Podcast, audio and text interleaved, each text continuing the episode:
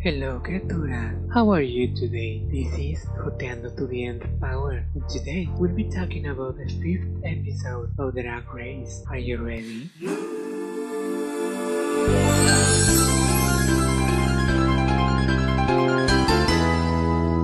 Everything starts and drama and fights without much sense. Kandy Muse is getting her foot on her mouth as usual, and Tamisha is getting all intense, all worked up as usual, I guess.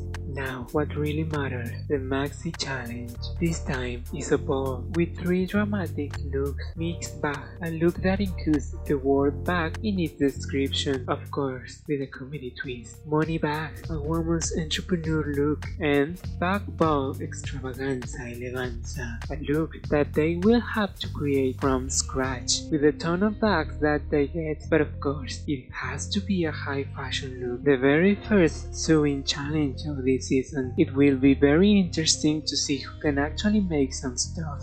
By the way, I love that little black jacket Elliott is wearing. It's simple, round neck, lots of stones, very cute. It seems so weird now seeing Ru calling all the girls to go to her now instead of going to each station as usual. But you know, safe distance and all. It is good however because now we get to know a little bit more from their specific styles, even if it's not all of them.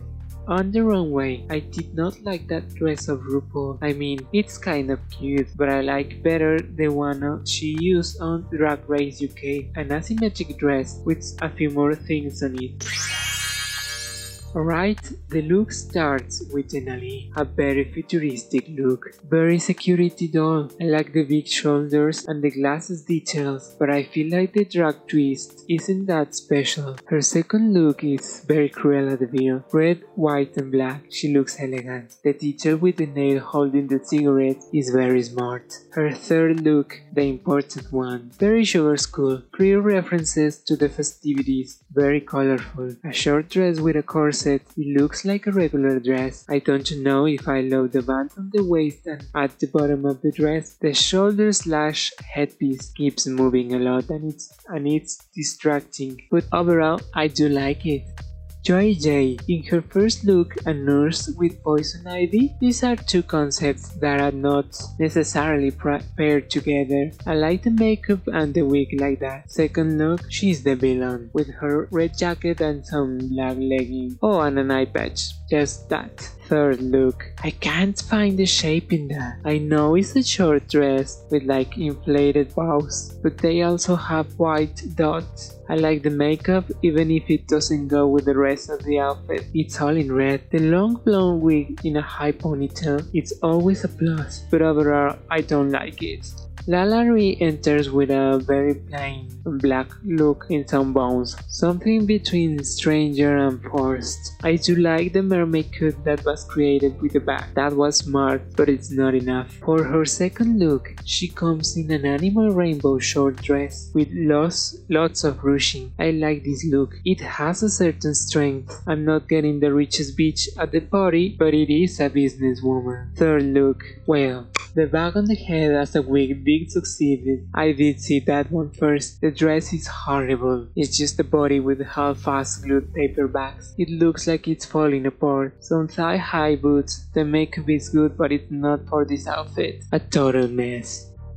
Elliott with two teeth is next. Very simple and short dress in her first look. Very similar to those metallic gift bags with the paper to fill them. I like it. It's cute but it's meh cute. Second look, a businesswoman. She looks kind of square with them shoulders on a straight line. It was a very retro look. It fits her style. A pencil skirt, I see it. Third look, and this is way better. A trench coat jacket with, with shoulder pad as a cape, the print is so interesting. It doesn't look like it came from a beanie bag. Bustier with a short skirt.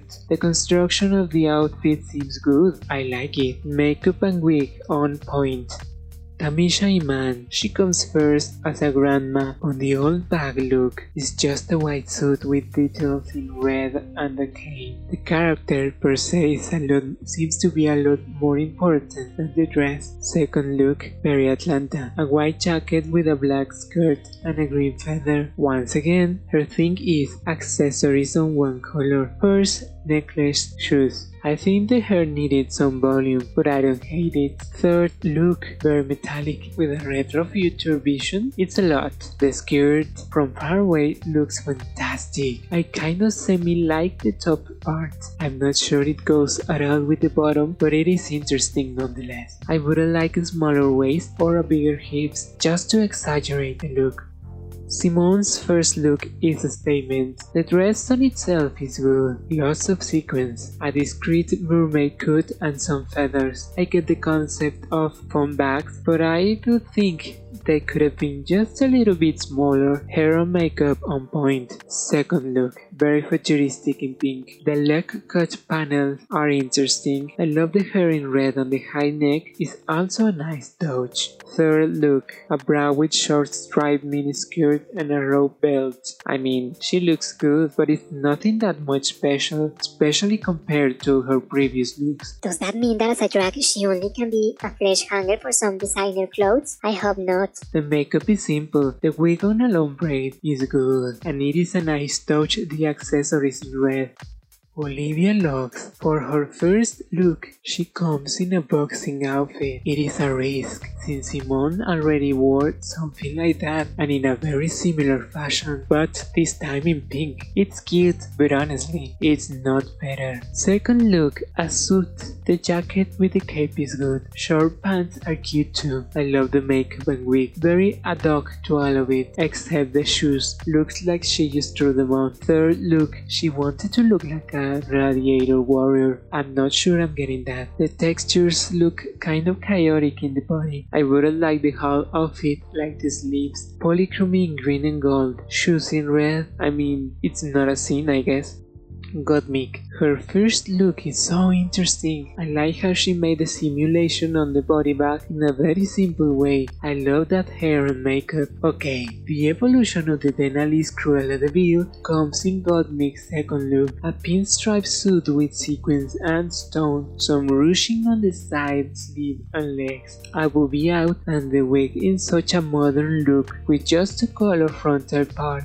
Third look, bits of silver and stripes. I like the whole look. It's uniform from the makeup to the, to the bicolor shoes and wig of course. It is very conceptual. I like how she constructed a line from the body to the shoes. Perhaps if she extended that line beyond the shoulders, maybe.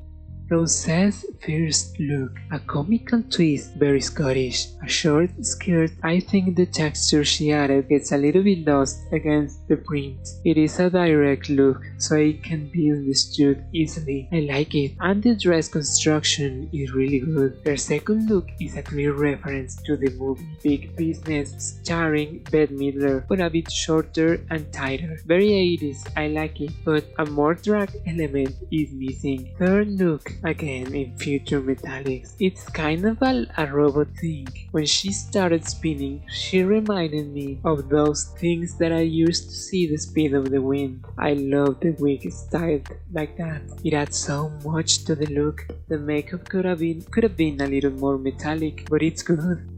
Tina Burner is next. For her first look, I don't get much paper bag. Those that I use for alcohol bottles. A long dress with a mermaid cut. The tail is decorated with buttons and the print of the fabric are bottles as well I think. Second look, she looks expensive and elegant with that print. I like it a lot. From the head to toe I like it, especially how she left the hair and purse as just color accents. Once again, I like it. Third look, a simple look. A short dress with long sleeve. Her usual colors yellow and red. I don't like the makeup that much. I do like the hair. Nothing much to say about this look. Kandy Muse's first look. She comes very magician in, in a white top and pencil black skirt and a hat, latex and vinyl tied to her body. She looks okay. The trick with the bag was good and I like how she looked with the cape on. Second look in pink lingerie and a simple jacket. The wig and the blunt are a miss for me. They kinda look like she just needed to use something. The heels are also so separate from the outfit for me as well as the bag. Third look, she comes out looking more innocent. I love that wig. The bra looks fine. It's interesting. On a close-up, it, ha it has a few details, but overall, it looks good. The skirt though, it looks like she just stuck the backpacks to it. Utica's first look, a poodle. She looks French and expensive. The wig and makeup are on point. The making of the dress is fantastic. I liked it a lot. Second look, she looks kinda weird. A lot of giant jewelry. The makeup and wig look a little harsh for how fun she's trying to make the look. The bag doesn't go with the outfit. Third look, the makeup is so interesting and good. The choice of the short wig, ugh. Again, she's combining patterns that will seem not to go together because of how heavy they are, but she makes them work. The construction of the dress is good. I love the long train and that hoodie slash cowl neck is fantastic. My favorite outfits were for the first category Utica and Symone, the second category Denali, Rose and Gottmik, the third category Elliott and Utica. 36 looks on a single episode. Isn't that cray cray? Denali, Elliott, Symone, Olivia, Tina and Kandy are safe. The critics were something like this. Joey Jay, different weeks, that's good. Lots of confusion for her first outfit. She should have said yes. LaLa Ri, first look, meh. Second was good. Third, she didn't even try. Tamisha, too real, not enough drag, and she missed to adding more the accessories. Gottmik, excellent taste, all good things for her. Rose, good looks. The second was someone plain and simple. Utica, great execution of the outfit, always fashion. Gottmik ends up winning this episode, followed very closely by Utica. Bottom two are LaLa Ri and Joey Jay. To the rhythm of Fancy by Iggy Azalea, they face off. Joey Jay seems a little scared at first, and she's taking a while to catch the rhythm. LaLa Ri just goes in from the very start, and she gets to stay in the end.